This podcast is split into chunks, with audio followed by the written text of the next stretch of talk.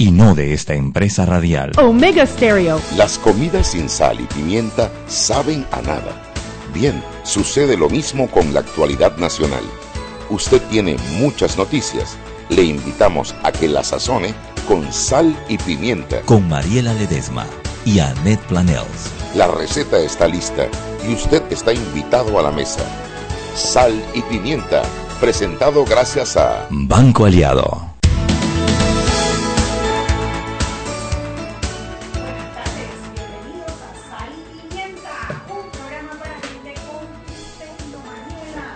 Bonita tu camisa, pareces una muchachita joven. ¿Te la pompeaste ahora que fuiste para Miami? Yo soy una muchachita joven. Bueno, te ves mejor todavía como una mujer. Así, me ¿Te gusta. la compraste ahora que fuiste a Miami? No, es vieja. ¿No Uh, hiciste shopping, Chuy? Uf, abusé del shopping. abusé, literal. Las que cuando haces shopping te pones todo apenas llega. No. Yo no. tampoco, yo las voy dejando poco sí, a poco. sí, y me las A mí me gusta ir saboreándola poquito a poquito, si no se te acaba muy rápido. Y no es lo mismo la segunda vez que la primera.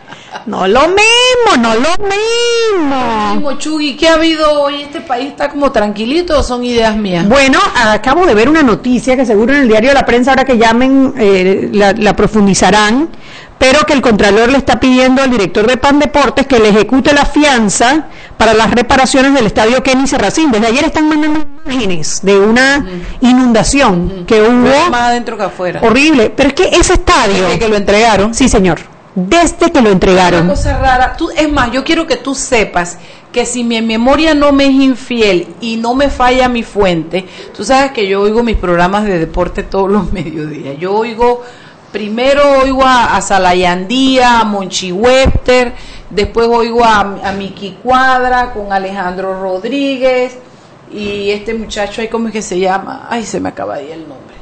Esto, y en uno de esos programas yo escuché que incluso el Kenny Serracín todavía no ha sido entregado formalmente. Ay, qué horror. Porque desde el principio le encontraron un montón de anem tiene una lista de no sé cuántas anomalías pendientes y se las encontraron y como que no las han arreglado. No tengo muy clara cómo es la cosa, pero que desde el principio están ahí, Shubi. Así es que Bueno, el, el contador está pidiendo que ejecuten la fianza para las reparaciones, así que bueno, esperemos, esperemos para ver qué. Oye, tanto que nos costó tener nuestro Hombre. estadio. para que no- Ay, yo pensé, ¿ya llamó la prensa o no ha llamado? Ay, son ideas mías, yo estoy como loca hoy. Chuy, Pero sí. Pero, ¿y qué, ¿Y qué más hubo hoy? Bueno, sí, la verdad es que los chiricanos se merecen. Hoy dice que hay 23 aspirantes a magistrado de cuenta, Chuy, que tiene el puesto.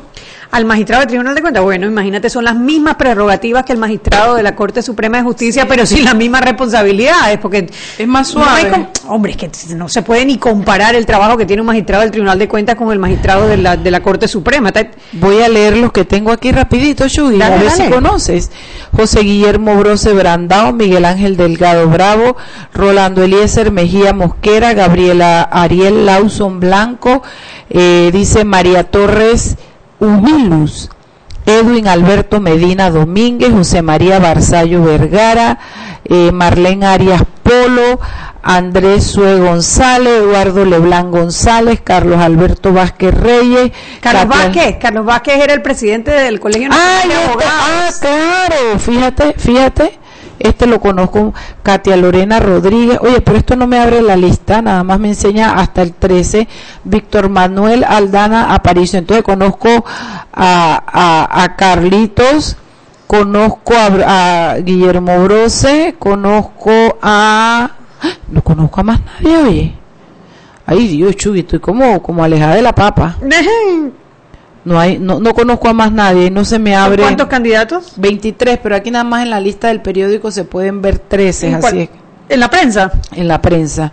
Eh, así es que, que, ¿qué quieres que te diga? Pues que parece que el puesto está bueno. Oye, que eso ya te digo, eso tiene, eso tiene magi- eh, como magistrado de la Corte Suprema, o sea, lo- yo creo que son 10 mil dólares al mes, Ajá. eh, pero no tienes la misma cantidad ¿Y- de responsabilidades. que lo nombran? Lo nombran por los mismos 10 eh, años. 10 años. Ah, sí. mira, mira. Uno lo nombra el Ejecutivo, el otro lo nombra el Legislativo y el otro lo nombra ju- el Judicial. En esta ocasión es el, eh, el. Judicial. No, el, el perdón, el Legislativo. Legislativo, disculpa. Mira, aquí abrí la lista. ¿Hasta dónde leíste? Sí, leí hasta el 13. hasta el 13. 14, Joel Caballero Lescano, Aurelio Guzmán Muñoz, Roberto Ruiz Díaz, Javier Rivera, creo que ese fue el presidente de, de la Cámara de Comercio, Javier Ah, Rivera. claro, yo conozco a Javier Rivera Cedeño, Luis Carlos Cabeza Moreno, Álvaro Bisuetti, Elsa, que es el que está en este momento y está, en- Está para volver. para volver. Elsa Fernández, Jaime Antonio Montero Batista, Dionisio Sánchez.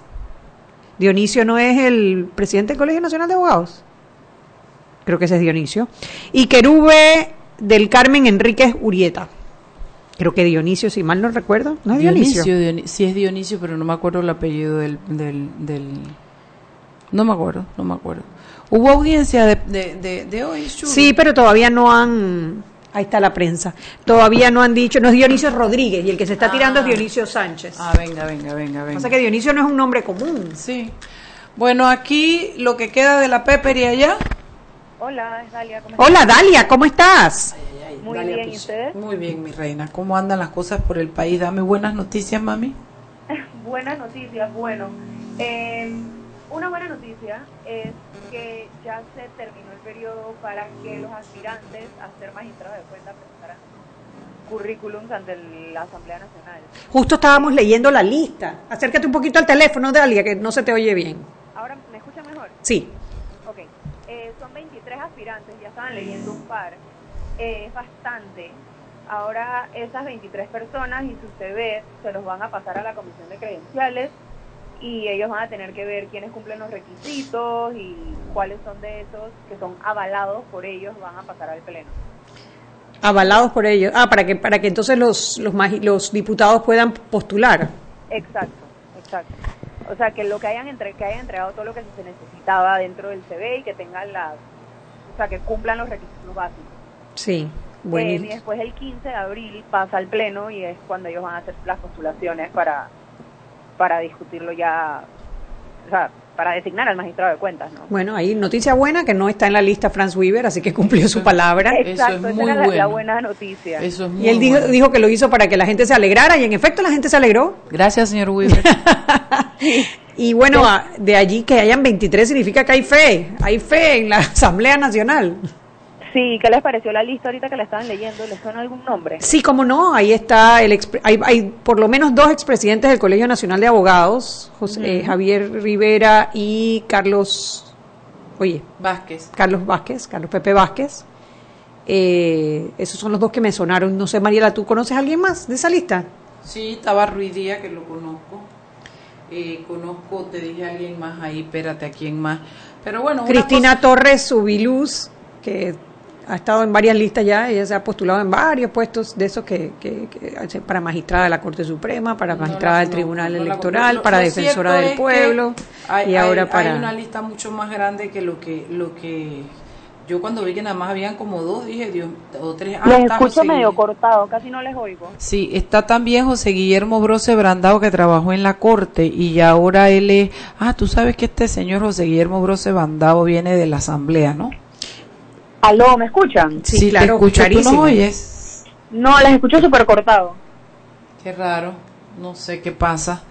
Sí, este, bueno. este puede ser la ficha, porque él viene de la, de la, de la asamblea. Él ha sido, él, tu- estuvo trabajando en la corte como secretario de la sala civil unos años y ahora lo conozco como abogado de, de- del Palacio Legislativo de, de toda la vida, de mucho tiempo. Veo pocas mujeres, creo que nada más conté dos mujeres en todas, tres. Hay pocas. Hay muy pocas mujeres, eh, cuatro, cuatro mujeres, cinco, cinco mujeres, cinco de 23, cinco mujeres de 23. Sería increíble que la asamblea se mande un magistrado que naz- salga del seno de ellos, ¿no?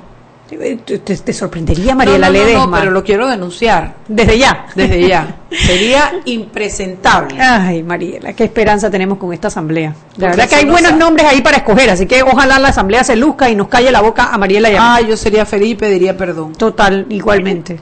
Pero ¿Qué la más, verdad que... ¿Qué más, Dalia Pichel?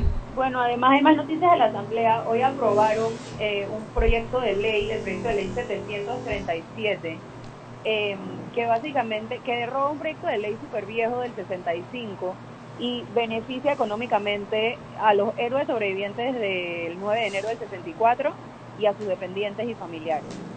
eh, tiene 10 artículos y en uno de ellos se, se pone que se va a crear una comisión estatal que va a evaluar y determinar cuáles van a ser esos beneficios y como que los datos específicos de cada persona que los va a recibir. Eh, se está hablando de una pensión vitalicia, atención médica inmediata y becas posiblemente para personas de, o sea, para descendientes de estas personas. Así que eso va a pasar ahora a presidencia a que lo, lo refrenden, ¿se dice así? Cuando el, no, no Los sanciones, lo- los, sí, Los sancionen. los sanciones, sí. ¿Aló? ¿Me, me escuchas? Sí, los sanciones. A mí, a mí lo que pasa es que yo estoy ya tan harta, tan harta de leyes para beneficio, para los hijos de los no sé quién. Están de baratillo, Mariela. muertos de no sé Están quién, regalando la casa. Yo no digo que la gente no se merezca cosas, pero por- los jubilados, los del dietilén, los del 9 de enero, los de... O sea, es por todos lados, por todos lados es repartir y repartir y repartir. Y yo, a- yo no quiero que la gente me malinterprete, porque yo creo que hay cosas que y yo entiendo la gente y sus necesidades, pero es una cosa impresionante. Hemos pasado a ser un país de populismo, de, de- solamente de repartición, repartición. Quiero visión, quiero ver qué hay para mañana. Quiero, mira, a mí me encantó tanto tener ayer a Juan Felipe Pití aquí que te está hablando de por dónde hay un camino, qué hay, qué hay que hacer. Aquí está el plan, esta es la guía. O sea, no veo eso, no veo eso en nuestros políticos. Veo solamente eso. Eh, ¿Cómo se le llama eso? Eh, De baratillo, están de baratillo, pero están ¿cómo se le regalando. llama? Le- Populismo. pues, eh, le- cuando le das... le- ¿Cómo? Sí, pero la frase de que, que, que le cambiaron a un eufemismo para que no se supiera que es plata que te regala el Estado. ah, es una transferencia económica eh, eh, directa. Y antes de eso, ¿cómo se llamaba? Es una beca. No, un subsidio. Un subsidio, esa es la palabra. Uy, Es qué un lío. subsidio, pero esa no es bonita, Mariela, esa es fea. No, pero Por es eso le lo- pusieron transferencia económica Pero es- directa. Es, que eso es lo que es, por eso quería dar con la palabra. Porque estamos dándole plata a todo el mundo, todos merecemos, pero la vaca da leche hasta donde da leche, ¿me explico? Hay que generarla para poder repartirla, ese es el tema. Y, y la Asamblea está más preocupada por repartirla que por generarla. A eso me refiero. Ahí está la ley de, de- de transformación de nuestro sistema, nuestra plataforma de servicios financieros, durmiendo el sueño eterno en la Comisión de Gobierno, porque para esa sí no tienen tiempo para debatir. Ahí está el tema del hub de logística que requiere impulso, que requiere algo hay raro en estos sonidos, se oye raro, se oye como un eco, como un tú, tú me oyes eh, Sí, las escucho. Ok, ahí, ahí, ahí está el tema de logística que también requiere de un impulso especial. Eso es una línea que cuando se abra va a ser un boquete de ingresos para el país, eh, de trabajo. No veo a la gente en eso, pero bueno, habrá que esperar al 5 de mayo. Am- Mamita, ¿tienes algo más? Que ya van a ser las 6 y 15. ¿Qué tienes para mañana? ¿Cómo? Aló, aló, aló, pégate del teléfono que no te oigo. ¿Me escuchan? Muy lejos. ¿Aló? Mejor. Mm, un poquito, ¿para mañana qué? Para mañana hay una entrevista.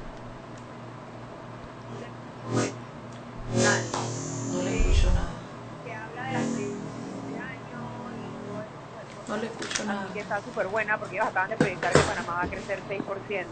¿Quién proyectó que es que nada más se escuchó el final, que van a El proyectar? Fondo de Monetario Internacional va a haber Ah. una entrevista con el jefe de la misión aquí en Panamá. Oye, qué interesante, qué bueno, en prensa.com. Bueno, estaremos pendientes para poder revisarlo. Crecimiento 6% es una buena noticia. Sí. Bueno, Dalia. De eso, croniquita del debate presidencial. De Ay, ay, ay, ya están trabajando en eso. Sí, ya, ya empezaron a llegar los candidatos allá al Teatro. Bueno, es el último debate antes de la elección y parece que en este sí va a haber puja y repuja. Vamos a esperar. Parece que sí. Gracias, Dalia. Nos vemos, ma- nos escuchamos mañana. Chao. Y nosotros nos vamos para el cambio. Estaba como un perra la transmisión. Seguimos sazonando su tranque Sal y pimienta. con Mariela Ledesma y Annette Planels. Ya regresamos.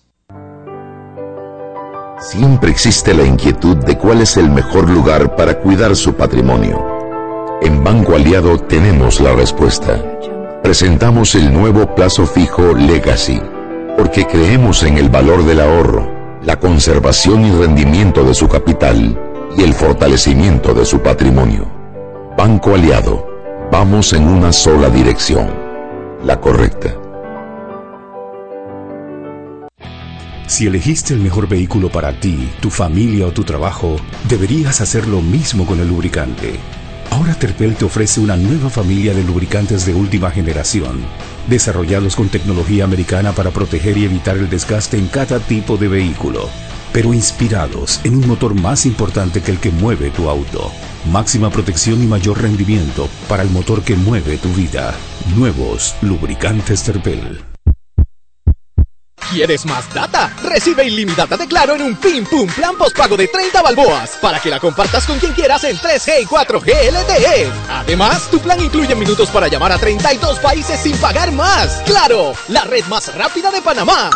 Promoción válida del primero al 30 de abril del 2019. Plan postpago de 30 balboas con data ilimitada en ambas bandas 4G LTE y 3G y comparte 5 GB mensuales. Plan cuenta con minutos ilimitados de Claro a Claro, 250 minutos a otros operadores y 200 SMS on net. La bolsa de minutos a otros operadores puede ser utilizada para llamar a 32 países. Los excedentes en llamadas a dichos destinos se cobrarán a 12 centavos el minuto y a 8 centavos a otros operadores o fijo. SMS net a 5 centavos y off-net a 7 centavos. Incluye roaming sin fronteras. No aplican con otras promociones. Visita www.claro.com.pa.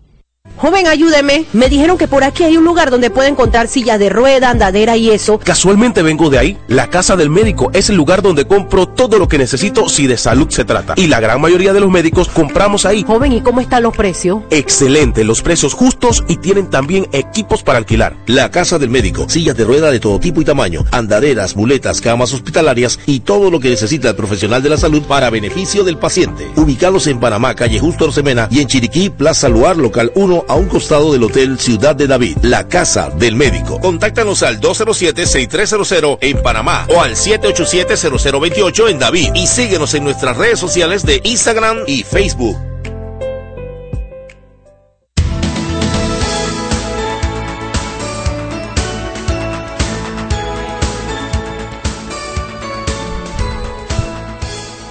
Y estamos de vuelta en Sal y Pimienta, un programa para gente con criterio.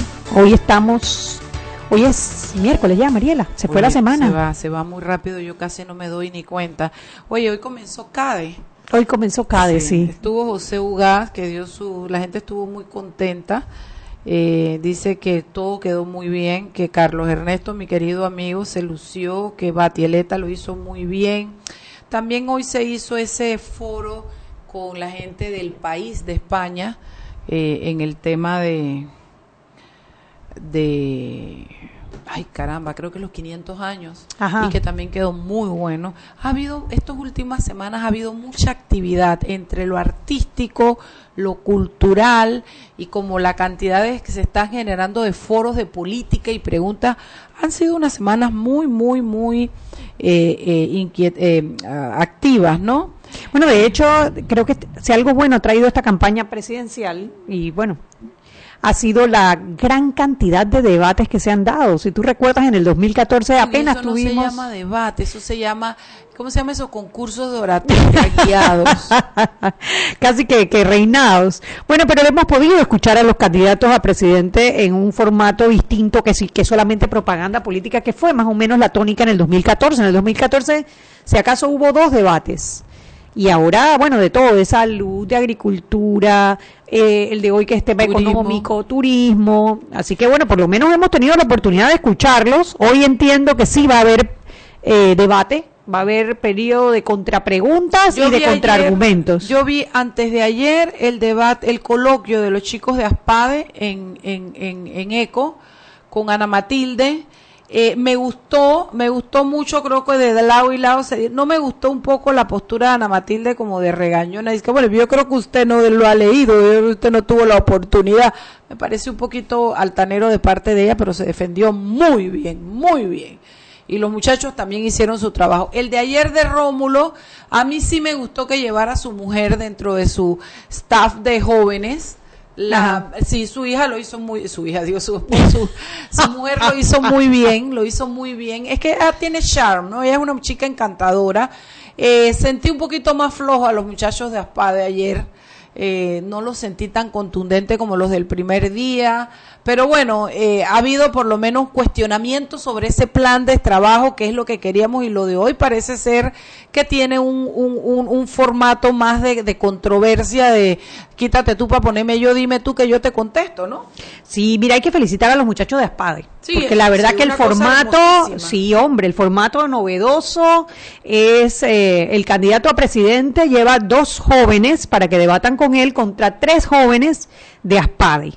Y bueno, eh, los muchachos de Aspade tienen mucha experiencia en debatir. Yo creo que ellos han- están marcando la pauta y enseñándoles a nuestros políticos cómo se debate con argumentos. Y eso siempre, siempre va a haber un aprendizaje detrás. Eh, estos muchachos, la verdad que son incansables eh, eh, para poner el debate en Panamá de moda. Así que bueno, felicidades a Aspade. No sé quién está de presidente, pero muchos de nuestros peques han salido de Aspade, son parte de Aspade. Eh, así que para nosotros. Sobre todo lo que te dice es que los chicos tienen contenido, porque para ir a debatir a eso no, no es que te lees el, el, el plan de trabajo del candidato y dice no me gustó y ya, es que te lo lees porque las, las preguntas que le hacen los chicos a PAI, ¿cómo usted va a hacer para esta beca? ¿Y de qué me está hablando? Le dijeron a Ana Matilde, fue, yo creo que fue un día se puso media intolerante, que le dijeron de que pues, usted está hablando del 6%, pues eso está en la constitución, eso ya está en la ley, eso. Entonces Ana Matilde se defendió diciendo que está, pero que ningún par- ningún gobierno lo ha cumplido. ¿Y usted dónde va a sacar la plata para las becas? ¿Y, y dónde, cuándo vamos a hablar? Le dijeron, creo que fue ayer a Rómulo. Ay, ya no lo tengo. tan- Y bueno, ¿y cuándo vamos a hablar de la excelencia, del que se lo merece, del que lo hace bien? Y pues, muy bueno, de verdad. Mira, y si hay algo que caracteriza a esta, a esta juventud, a estos millennials, es precisamente que ellos van directo al grano. Ellos eh, preguntan a quien le tengan que preguntar y de tú a tú. No tienen tanto esa jerarquía que hay que Ellos guardar el respeto. verticales, muy, perdón, horizontales, muy Ellos horizontales. muy horizontales, eh, que eso a mí me gusta. A mí esa cosa de que, que, que tú estás arriba y yo estoy abajo, a mí esa vaina me incomoda, ¿no? Eh, pero ellos son muy horizontales, muy todos somos iguales, muy yo tengo derecho, muy yo voy a aportar. Y, y, y la verdad es que fue súper bueno, Chugui, fue súper bueno. Bueno, pues felicidades a todo el equipo de Aspade. Yo creo que ahí está nuestra amiga Mónica Crespo, eh, Hugo está es de los prin- Virginia. Virginia Barreiro, sí, que estuvieron aquí contigo el viernes, Juan ¿no? Ramón Arosemena fue uno de los que, que, que- que nuestro hizo, peque. sí, lo hizo con Ana Matilde Gómez y lo hizo muy bien también. Eh, oye, de ahí han salido todos, eh, eh, Alonso Grimaldo, este muchacho Cruz, todos han salido de ahí. Todos han salido de ahí y la verdad que hacen un trabajo estupendo. Para mí ese, ese, ese ejercicio del debate es como llevar el, la oratoria, que ha tenido tanta aceptación en el público, a un siguiente nivel. Porque en la oratoria, si bien tienes que mostrar conocimiento del tema, expresión, en el debate tienes que aprender a escuchar, a interiorizar y a buscar los argumentos para poder rebatir. Así que es un ejercicio todavía muchísimo más completo que los, eh, bueno, los prepara para la vida. Y tú ves todos esos muchachos que participan de esos clubes de debate, cómo destacan después en la universidad y cómo seguramente van a destacar en la vida La semana profesional. pasada que yo tuve aquí esos peques, habían por lo menos tres que ya estaban graduados de abogados con una firma de abogados y todo trabajando, tienen treinta y pico de años. Eh, que eran los que estaban venían a promoverlo y tú te das cuenta que ellos siguen su vida, hacen su profesión, ejercen, hacen todo y su vida sigue matizada por ese tema del debate. Sí, eso los marca, Bellezura, eso los marca. Y lo que hay es que incentivar, ellos mismos han creado los clubes de debate, no solamente en las escuelas privadas, sino también en las escuelas públicas, y hacen ese concurso nacional de debate que da, da gusto escuchar a estos muchachos de, de, de OCU, de PC, de Churuquita, de donde sea, como se vienen a la capital y se enfrentan de tú a tú con equipos de, de, de- de escuelas privadas de la, de, la, so- de la capital, que también pues ya tienen mucha más experiencia, ¿no? Así que, bueno, felicidades al grupo de Aspade y Ya sabe, pues, hoy si usted tiene tiempo para perder, digo, si tiene ganas de Mariela. a ver el debate. No, hombre, hay que Es escuchar el debate. Entiendo que en el de hoy sí Ojalá va a haber tú, algo de debate. Tú no me digas nada que tú te duermes. Yo me duermo con lo aburrido que han estado muchos. y roncas. Eso es verdad. Porque la vez pasada que fuimos a tu casa a verla en el sillón, te sentaste al lado mío y roncaste, Chuy. Ay, profundamente. Ah, eh, la Flor Mirachi no para de joder y de hablar y después quiere que le hagamos la pregunta. Ayúdenme porque no entendí bien. ¿Y cómo le pongo esto? Ah, Oye, tu oiga. marido y yo nos comemos todo lo que hay en la mesa. Eso es lo que es el debate para nosotros. Oye, y Flor Mirachi hoy le toca hacer el análisis postdebate en vivo y en directo. yo no me lo pierdo. Eso va a estar muy va bueno. mi bruja. ¿Qué tal quedó lo de ayer de la presentación del libro? Mira, felicidades Flor Misrachi, la verdad que yo me quito el sombrero, Sí, esa, mujer llenó sí. 800 y tantas personas en ese Belleza, salón. belleza. En un, eh, bueno, en la actividad que organizó para el lanzamiento del libro Rompamos el Silencio, fue una actividad en donde, bueno, primero ella dio las palabras de introducción, eh, breves, concisas, al grano, de allí eh, participó Javier Sayorán, y participaron algunos, eh, dos eh, nuevos eh, personas que, que, han convivido con este tema de la, de, de, la depresión.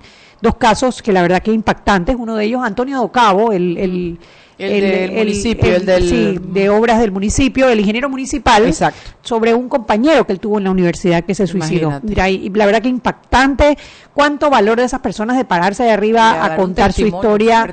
Eh, pero bueno, al final de eso se trata, rompamos el silencio, que quitemos el tabú que existe sobre el suicidio en Panamá. Eh, que no es un problema en Panamá, es un problema internacional, el, el, el problema del suicidio. Cuando, cuando de no Ford decir dijo ayer aquí, ayer fue o antes de ayer, antes de ayer, que cada tres días alguien se suicida en este país, me quedé en shock. Porque y hay una, sub, hay una subcontabilización, porque ¿qué pasa? Los seguros no cubren cuando es suicidio, claro. que es algo que hay que cambiar, porque la, el la depresión es una enfermedad, sí, como sí, lo es la diabetes, es.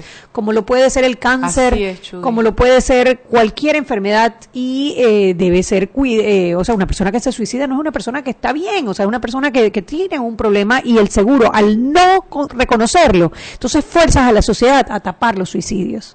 Igual la Iglesia Católica en un tiempo que no se podían eh, enterrar dentro en los cementerios a las personas que se suicidaban porque decían que la vida era sagrada y que solo Dios la podía eh, eliminar. Ni le hacían misa ni nada. Sí, pero bueno, ya eso también se superó, pero son cosas culturales, eh, sociales y económicas que han hecho que la gente no se atreve, es una, como una vergüenza que, que, carga la familia después de un suicidio y eso entonces evita que sepamos cuál es la realidad del suicidio no, y, y, podamos y el enfrentarla. de culpa que cargan los familiares creyendo que son responsables de algo que tienen que ver con algo y cuando en realidad puede ser desde una deficiencia química de la persona que se suicidó hasta esa enfermedad de la depresión que nada les parece que es suficiente, que no, no encuentran la salida y no tienen lo suficiente, no sé, no sé si son los incentivos o qué, pero que realmente su única salida es quitarse la vida. Es muy fuerte. Bueno, por eso es tan importante el trabajo que está haciendo Flor junto con todos estos panelistas que son de primera línea. La verdad que sí. da gusto. Ahí estaba Bali Maduro, eh, estaba Pedro Vargas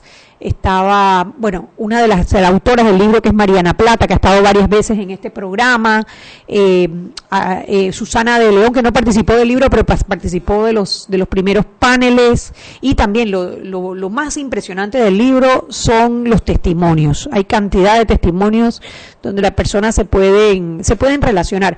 Y cuánto bien hace hablar de eso. Delante mío había una jovencita eh, que, que, la verdad que no tuve el valor de acercármele a ella, pero estuvo desde que arrancó el evento hasta que terminó llorando. Pobrecita, toda la distancia. Toda la ese distancia. dolor que lleva esa niña adentro, que vaya usted a saber qué es. Exactamente, pero el hecho de hablarlo, de compartirlo, de que vea que no está sola, que hay otras personas que igual están padeciendo estas cosas, seguramente le da valor para, para continuar, para echar para adelante y para tratar de superar cualquiera que sea la situación que está enfrentando en este momento, ¿no? La verdad que felicidades, Flor, me da risa porque ella siempre anda preocupada que si se va a llenar, que no se va a llenar, que va a ser un fracaso, que no va a ir nadie. Mira, eso estaba repleto de gente, repleto de gente. Así que bueno, seis y media, vámonos al cambio y de, de, regreso seguimos con Sal y Pimienta, programa para gente con criterio. Seguimos sazonando su tranque. Sal y Pimienta. Con Mariela Ledesma y Annette Planels. Ya regresamos. Si elegiste el mejor vehículo para ti, tu familia o tu trabajo, deberías hacer lo mismo con el lubricante. Ahora Terpel te ofrece una nueva familia de lubricantes de última generación, desarrollados con tecnología americana para proteger y evitar el desgaste en cada tipo de vehículo, pero inspirados en un motor más importante que el que mueve tu auto. Máxima protección y mayor rendimiento para el motor que mueve tu vida. Nuevos lubricantes Terpel. Joven, ayúdeme. Me dijeron que por aquí hay un lugar donde puede encontrar silla de rueda, andadera y eso. Casualmente vengo de ahí. La casa del médico es el lugar donde compro todo lo que necesito si de salud se trata. Y la gran mayoría de los médicos compramos ahí. Joven, ¿y cómo están los precios? Excelente, los precios justos y tienen también equipos para alquilar. La casa del médico, sillas de rueda de todo tipo y tamaño, andaderas, muletas, camas hospitalarias y todo lo que necesita el profesional de la salud para beneficio del paciente. Ubicados en Panamá, calle Justo Rosemena y en Chiriquí, Plaza Luar, local 1 a un costado del Hotel Ciudad de David, la casa del médico. Contáctanos al 207-6300 en Panamá o al 787-0028 en David y síguenos en nuestras redes sociales de Instagram y Facebook. Siempre existe la inquietud de cuál es el mejor lugar para cuidar su patrimonio. En Banco Aliado tenemos la respuesta. Presentamos el nuevo plazo fijo Legacy, porque creemos en el valor del ahorro, la conservación y rendimiento de su capital y el fortalecimiento de su patrimonio. Banco Aliado, vamos en una sola dirección, la correcta. ¿Quieres más data? Recibe ilimitada de Claro en un Pim Pum Plan Postpago de 30 balboas para que la compartas con quien quieras en 3G y 4G LTE. Además, tu plan incluye minutos para llamar a 32 países sin pagar más. ¡Claro! La red más rápida de Panamá. Promoción válida del 1 al 30 de abril del 2019. Plan postpago de 30 balboas con data ilimitada en ambas bandas 4G LTE y 3G y comparte 5 GB mensuales. Plan cuenta con minutos ilimitados de claro a claro, 250 minutos a otros operadores y 200 SMS on net. La bolsa de minutos a otros operadores puede ser utilizada para llamar a 32 países. Los excedentes en llamadas a dichos destinos se cobrarán a 12 centavos el minuto y a 8 centavos a otros operadores o fijo. SMS on net a 5 centavos y off-net a 7 centavos. Incluye roaming sin fronteras. No aplican con otras promociones. Visita www.claro.com.pa. Verifícate, prepárate a votar. Vamos, vamos, Panamá, todos juntos vamos a votar. Verifícate, prepárate a votar. Todos juntos, Panamá. Llegó el momento de verificarte. Entra a verificate.pa o llama al 800 1111. Conoce tu centro y mesa de votación para las elecciones del 5 de mayo 2019. Haz tu parte. Tribunal Electoral. La patria. La hacemos todos.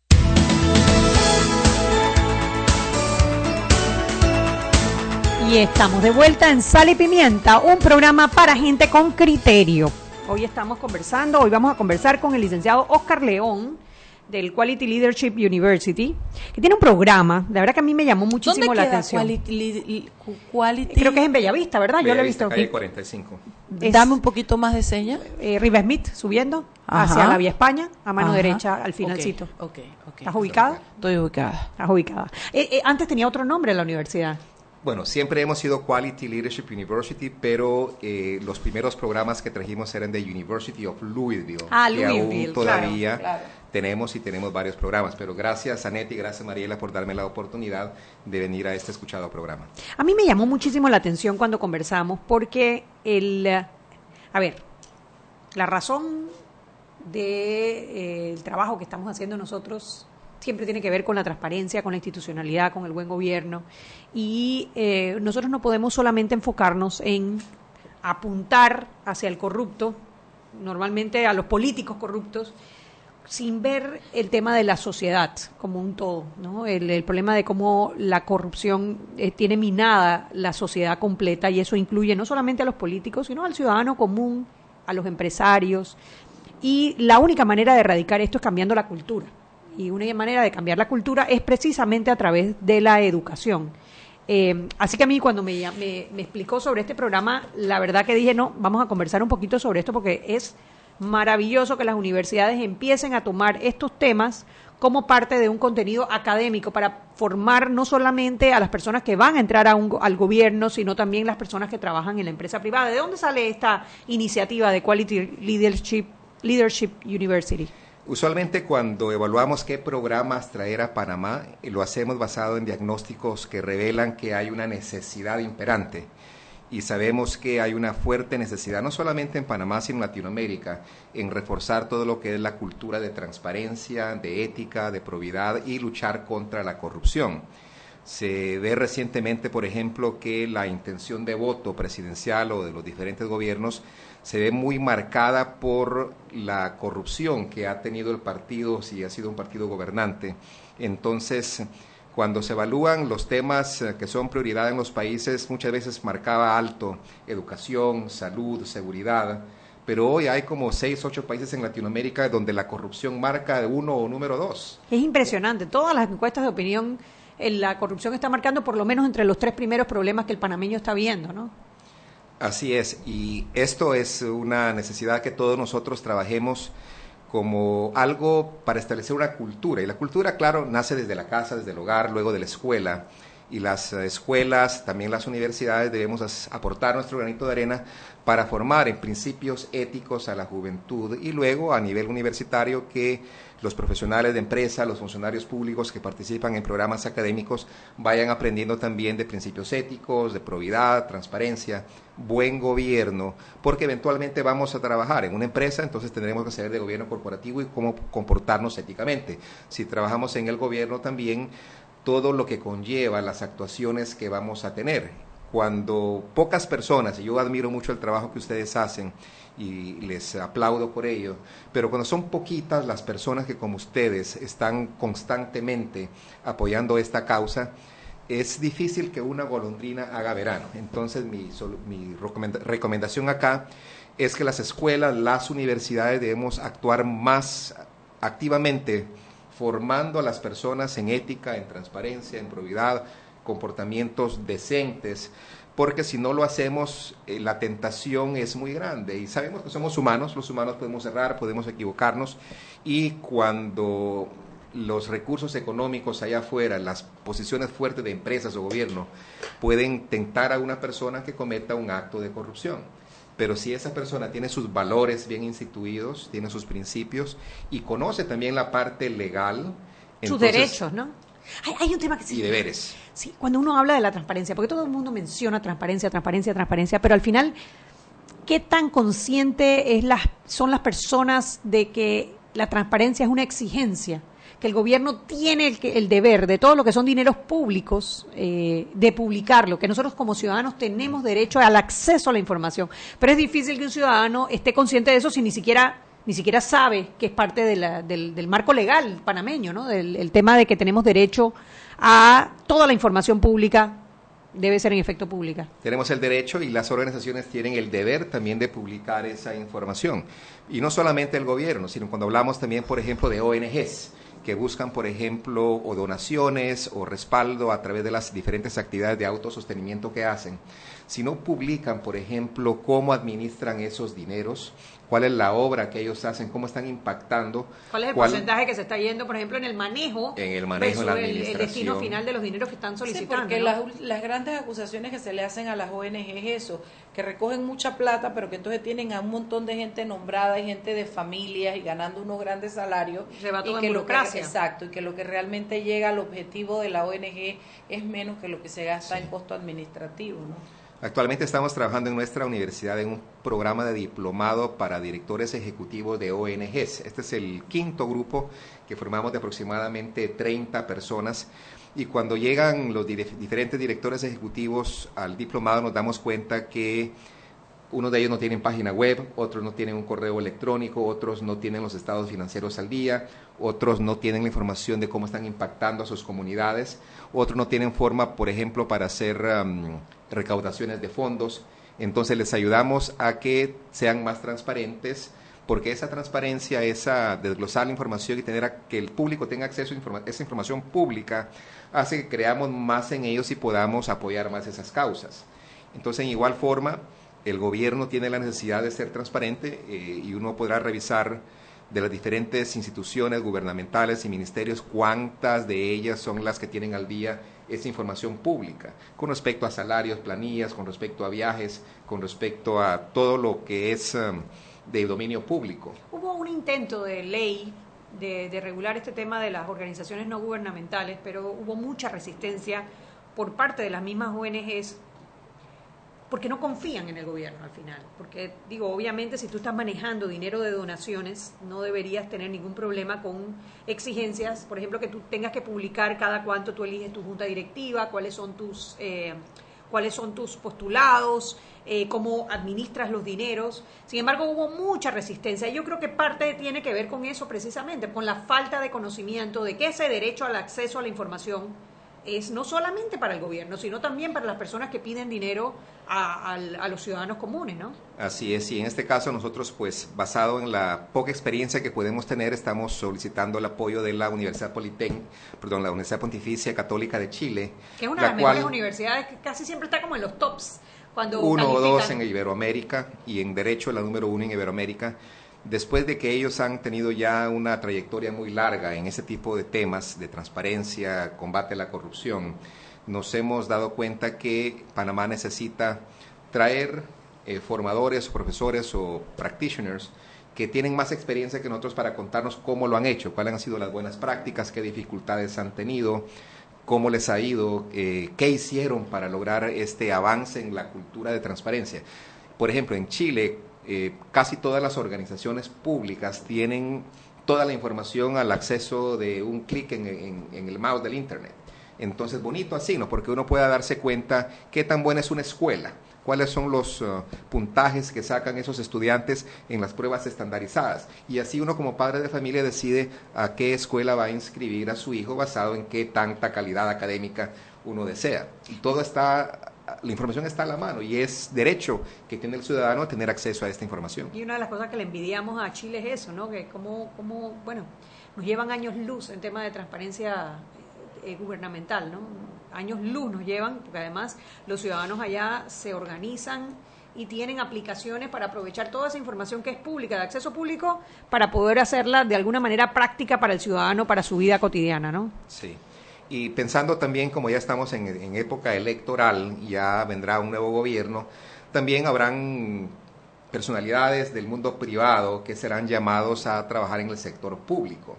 Entonces, cuando una persona de excelente trayectoria en el sector privado analiza una oferta de poder involucrarse en el sector público a través de ese servicio que va a brindar, muchas veces cuestiona de si su trayectoria se le va a dañar insertándose en un puesto público. ¿no?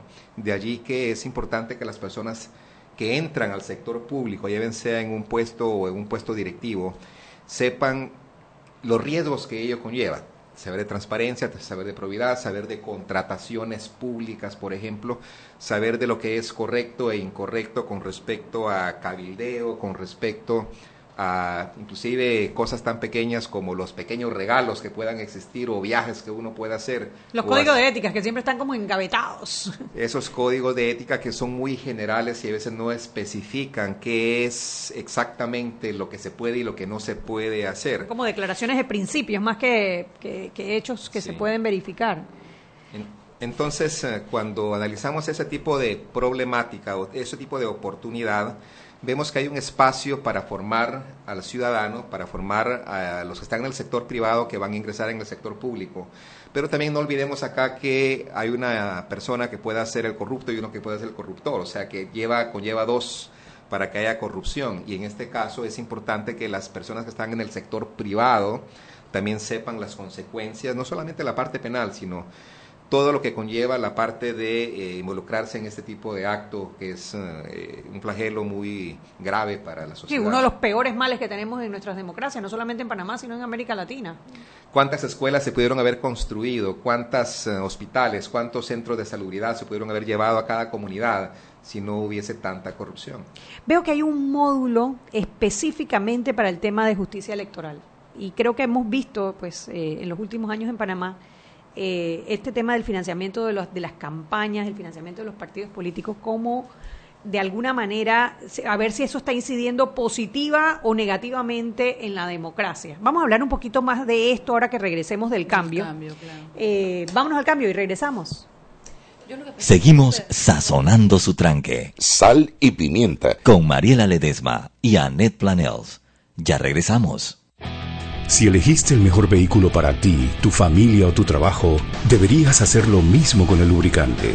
Ahora Terpel te ofrece una nueva familia de lubricantes de última generación, desarrollados con tecnología americana para proteger y evitar el desgaste en cada tipo de vehículo, pero inspirados en un motor más importante que el que mueve tu auto. Máxima protección y mayor rendimiento para el motor que mueve tu vida. Nuevos lubricantes Terpel.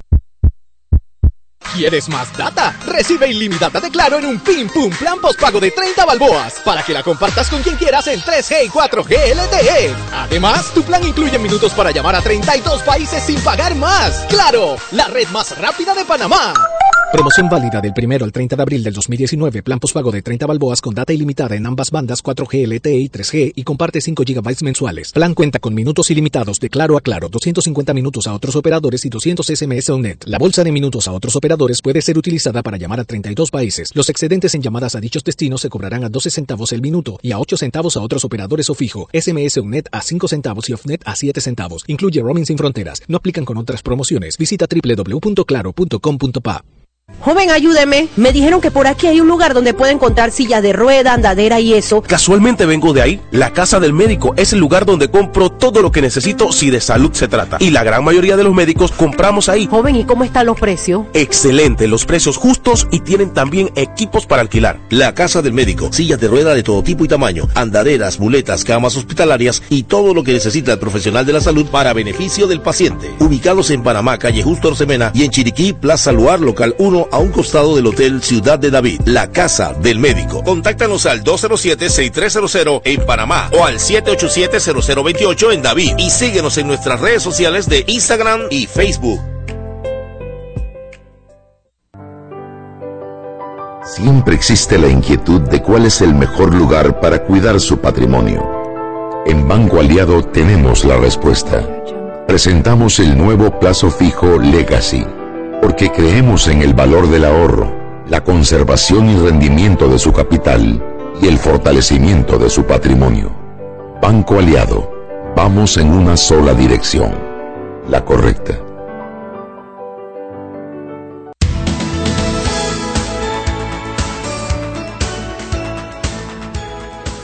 Y estamos de vuelta en Sal y Pimienta, un programa para gente con criterio, Mariela.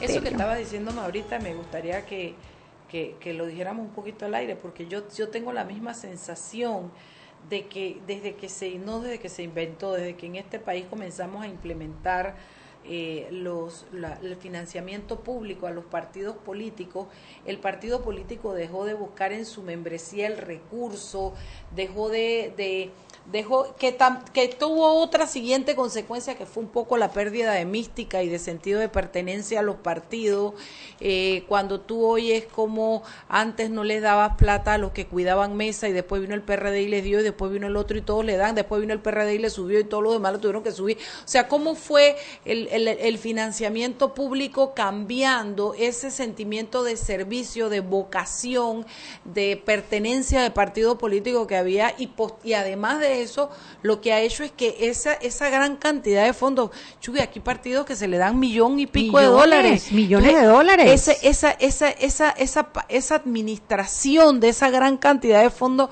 fue creando como unas cúpulas de poder. Yo que soy el presidente que administro, tú que haces lo que yo te digo, o eso que eres no sé qué. Entonces siento que se ha ido distorsionando un poco y yo no sé qué es lo bueno y qué es lo malo, si es correcto, si son los buenos tiempos, los mejores tiempos o no. Pero lo que sí es que se ha ido distorsionando un poco el, tipo de política que nosotros veíamos antes, ¿no? Yo creo eso, que, la, que el financiamiento a los partidos políticos ha alejado a los partidos de sus afiliados. Bases, claro. Y ha creado cúpulas que se aprovechan internamente de ese financiamiento, contratando gente allegada y con ella misma entonces controlan un poco lo que pasa en el gobierno, pero dentro de los partidos políticos. Y si a eso le agregas el siguiente paso, lo que se ha generado es un clientelismo político. Claro. Porque todo el que llega a un partido político llega a saber qué hay ahí para mí. Me nombran un hijo, me dan esto, qué me toca a mí, este que el que gana, si gana el mío, yo tengo derecho a la beca, sino entonces es, es creo que en eso se ha convertido en un clientelismo político, en una cuando, fuente de cuando perdió Ricardo Martinelli la presidencia del Partido Cambio Democrático, lo primero que se escuchó que si votaron al jefe de comunicaciones y contrataron a este otro, que si votaron al de las computadoras y que este otro, y que si votaron a no sé qué, entonces se vuelve como, bueno, llego yo y armo mi equipo de trabajo y todos los que estaban antes para afuera. Y eso no se veía antes porque, claro, si con los pocos recursos que se conseguían, lo que se hacía era que se reunían y ponchaban banderitas y salían todos juntos y había más. Más ¿Te acuerdas de esa época cuando hacían política que las calles estaban llenas de carros con banderas por todos lados, todo el mundo muy orgulloso, las casas llenas de afiches, de mantas, de, de lo que tú eras y la gente te sentía orgullo de pertenencia. Yo creo que vamos a tener que terminar siendo un partido político nosotros, Chuy. A menos que no, que al ser partido caigamos en la misma Ay, mala práctica que los pereza. actuales. ¿Sabes, Oscar, que yo le quería decir que un poquito que nos dé como un panorama de yo esto que voy a decir puede ser que genere una gran rabia contra mí, pero bueno, es lo que yo pienso. Yo siento eh, de- yo, te- yo no soy una chiquilla, yo, yo, lo que yo he visto en mi crecimiento es que hay una gran, gran, gran parte de la población panameña que tiene, trae como intrínseco ese sentimiento de juega vivo, de qué hay ahí para mí. Y lo vive con tal naturalidad que ni siquiera cree que está jugando vivo, ni ay, me colé en la fila del jamón, me quedé con el vuelto de más que me dieron, me llevo el papel higiénico de la oficina para la casa, eh, pirateo la, o sea, ese juega vivo de cómo yo hago, los cubanos le dicen por la izquierda, eh, eh, eso está tan presente en la sociedad que yo me pregunto, Oscar, ¿cómo puede un diplomado, un, con todos sus módulos, tú agarras, vamos a suponer que el Ministerio de Economía y Finanzas te dice, quiero que lleves, quiero llevarte 100 personas para ese diplomado, para que me lo formes en esas buenas prácticas. ¿Cómo puede ese diplomado incidir de manera tal que vaya contra eso que está en, el ADN o en, el panameño y que además se multiplique en todo un ministerio cuando es tan fuerte esa cultura entre nosotros. Bueno, eh, puede impactar, pero no es la única solución y no se puede pretender que a través de un diplomado esto se va a resolver.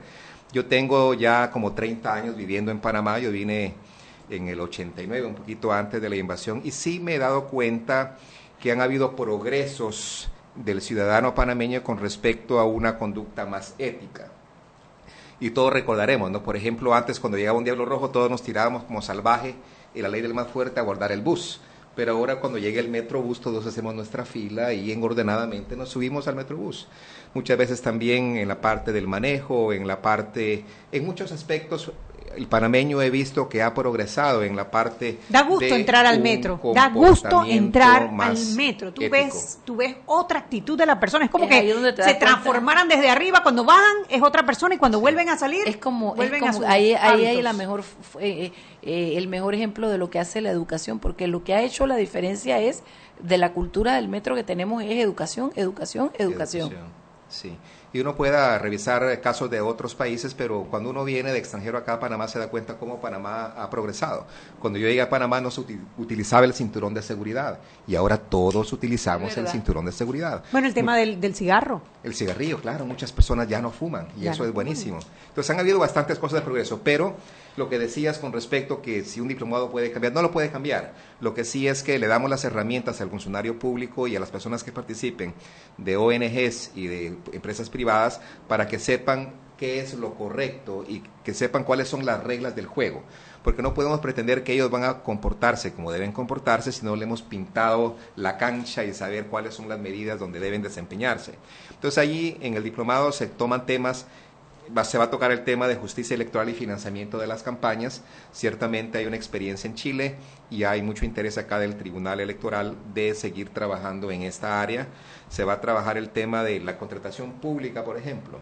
Eh, sabemos de que hay empresas o organismos acá en Panamá que puedan tener muy buenas prácticas de contratación pública. La ACP, por ejemplo, es eh, una de las empresas que, que lidera y es buen- bien reconocida por este tipo de prácticas, pero sabemos que las personas necesitan conocer las bases, ¿no? Eh, los reglamentos, que es... eh, Las reglas del juego. Las reglas del juego, claro. Eh, conversábamos fuera de micrófono sobre eso, cómo muchas personas no entienden todavía por qué el nepotismo es corrupción, por qué el contratar tus familiares cuando estás en un puesto público no está bien.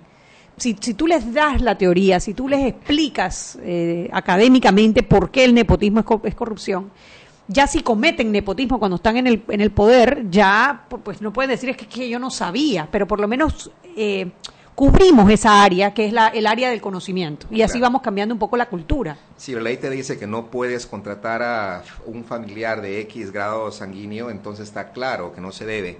Pero también conocer cuáles son las repercusiones. ¿no? Cuando contratas a una persona que no tiene las competencias para desempeñarse en un cargo, le estás haciendo un daño al país. Porque imagínate, contrataste a alguien para una escuela, por ejemplo, y esa persona no sabe enseñar y no tenía las calificaciones académicas. Entonces vas a arruinar la vida de los 30 niños que tienen, eh, que, eh, que van a estar bajo ese maestro.